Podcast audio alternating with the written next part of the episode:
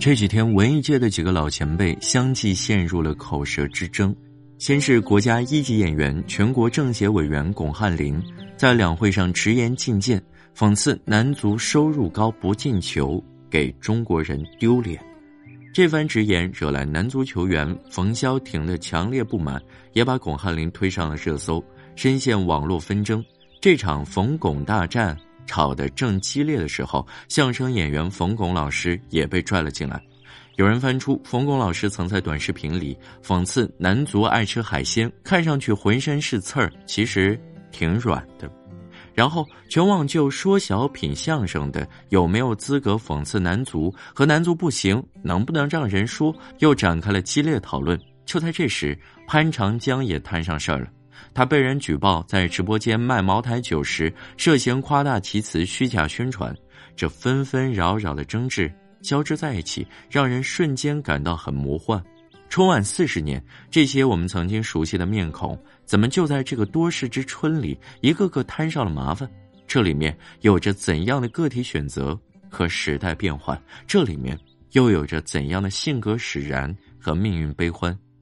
巩汉林和男足队员的纷争至今还没有停战，爱之深责之切，打铁还需自身硬。中国足球的未来不取决于我们这些球迷的看法，而是取决于足球人如何正确的认识中国足球，真心改变。三月十七号被攻击、被网暴的巩汉林接受媒体采访时掷地有声地说：“这一切皆因为。”在前几天的两会上，巩汉林接受记者采访时说了这么一段话：明星收入几千万上亿，还在偷税漏税；某足球队年收入三百万、五百万，甚至上千万，足球场上没有看到他们的进球，完全给中国人丢脸。这些都是大实话，但大实话该不该说，好不好听，就另当别论。所以这些话被媒体选择性报道后，瞬间就把巩汉林推到了风口浪尖上。男足球员冯潇霆回应退役之事时，异常生气地说：“退了，让位给巩汉林。”但是绝大部分网友认为巩汉林说出了人民群众的心声。流量明星邓伦不就是因为偷税漏税，刚被罚了一个多亿吗？男足踢得不好，还这么玻璃心，有本事用战绩说话呀！正是这场战争。让很多人重新认识了巩汉林。昨天在接受媒体采访时，巩汉林还说，就算因言获罪遭遇网暴，他还是要坚持说，中国足球必须要雄起，而改命只能靠自己。态度之明，格局之大，言辞之诚，让人动容。说完巩汉林，我们再看看他的同龄人老搭档潘长江。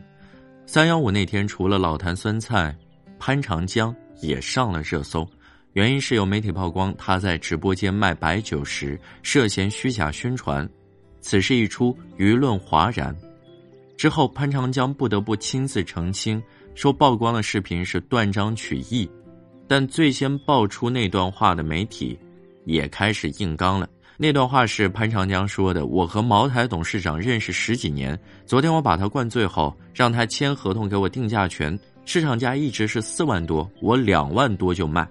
这家媒体不服软，声称手里握着证据，潘长江不必喊冤。